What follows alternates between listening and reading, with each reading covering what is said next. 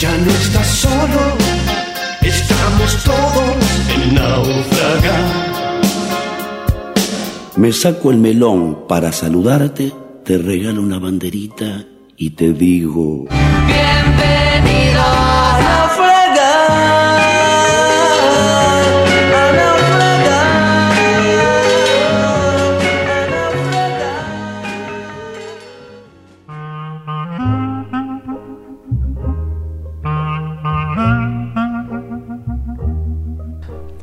Buenos días, buenas tardes, buenas noches. Aquí su servidor, Johnny Domínguez, le da la bienvenida a una nueva emisión de El Naufragio, una islita de poesía en el mar de la incertidumbre. En el día de hoy, 11 de julio del año 2018, nos dedicaremos a naufragar sobre la flor más bella. Y no se inmute, amigo, la vida es dura con la filosofía poco se goza. Eche veinte centavos en la ranura si quiere ver la vida color de rosa.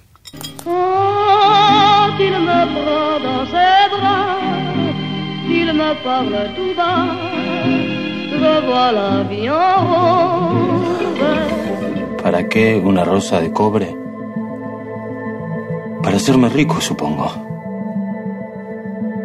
Era el único sueño que tenía cuando me mudé con Elsa hacerme rico con un invento fabuloso. El dinero dejó de importarme con el tiempo, pero la rosa de cobre no. Con la rosa yo podía injertar esperanzas en personas que eran más desgraciadas que yo. Injertar esperanzas como... ¿Cómo se injertan? Ay, rosa, rosa, rosa, rosa.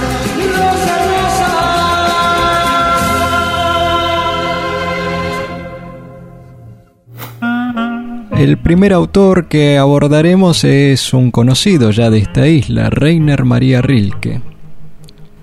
Él tiene un poemario titulado Las Rosas que escribió alrededor del año 26 en Suiza, en el cantón de Valais.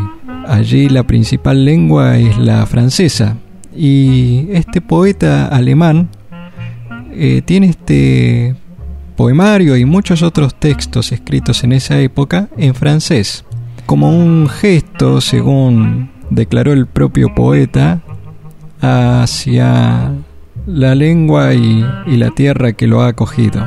Otro hecho destacable acerca de Rilke y las rosas es su epitafio, escrito por el propio poeta.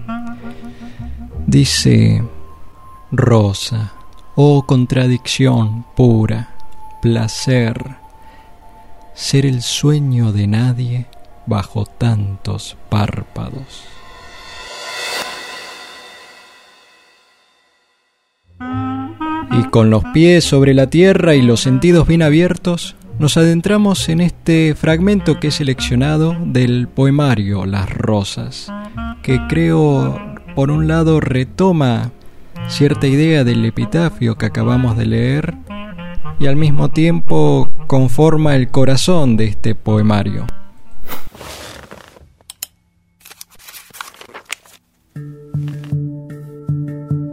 Las rosas. Una sola rosa es todas las rosas, y es esta, el irreemplazable, el perfecto, el dócil vocablo que encuadra el texto de las cosas. ¿Cómo lograr decir sin ella lo que fueron nuestras esperanzas y las tiernas intermitencias en nuestro incesante partir? Poema 6 del poemario Las Rosas, Reiner María Rilke.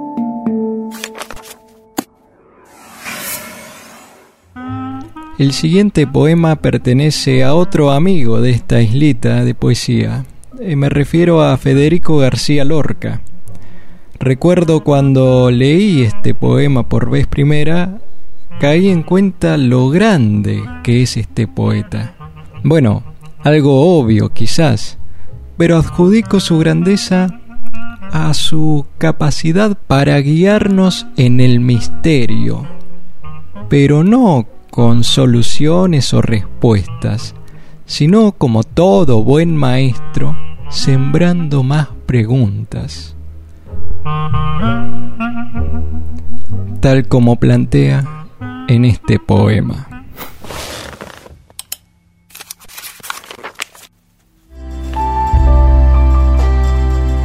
Casida de la Rosa.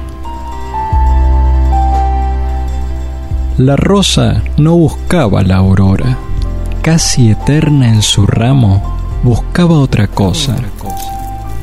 La rosa no buscaba ni ciencia ni sombra, con fin de carne y sueño, buscaba otra cosa.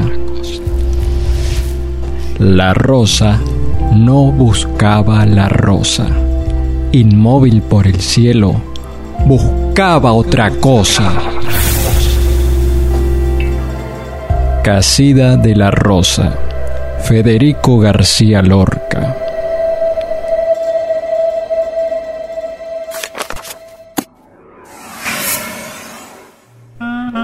De algún modo pareciera que ambos poemas le hablan a la rosa como algo incomprensible e inalcanzable, y que sin embargo se lo siente como algo que ya no está con nosotros, es decir, al mismo tiempo cercano pero lejano.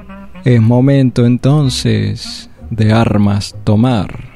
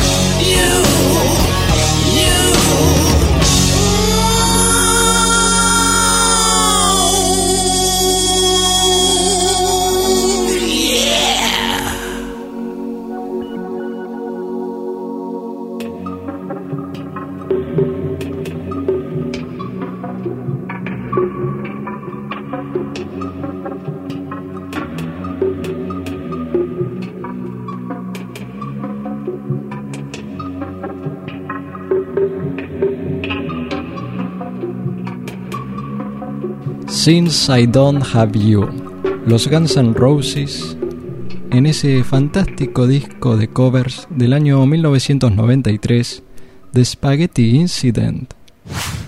Comunicate con el naufragio vía facebook.com barra el naufragio radio y vía correo electrónico a elnaufragioradio.gmail.com Lanza tu botella al mar digital.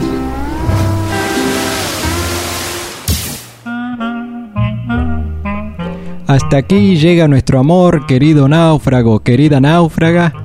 Hemos naufragado acerca de la rosa, de la mano, en primer lugar, de la eterna Edith Piaf, acompañada por Raúl González Tuñón, el personaje Remor Dosain de Los Siete Locos de Roberto Art, y por supuesto nuestro Elvis argentino, Sandro.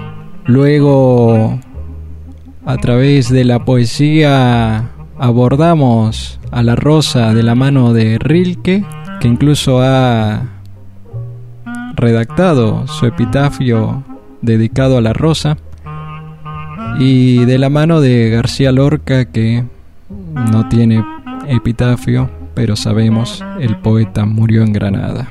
Mi nombre es Johnny Domínguez, gracias por acompañarme, será hasta la próxima. Chau, chau, adiós. Todo concluye al fin, nada puede escapar.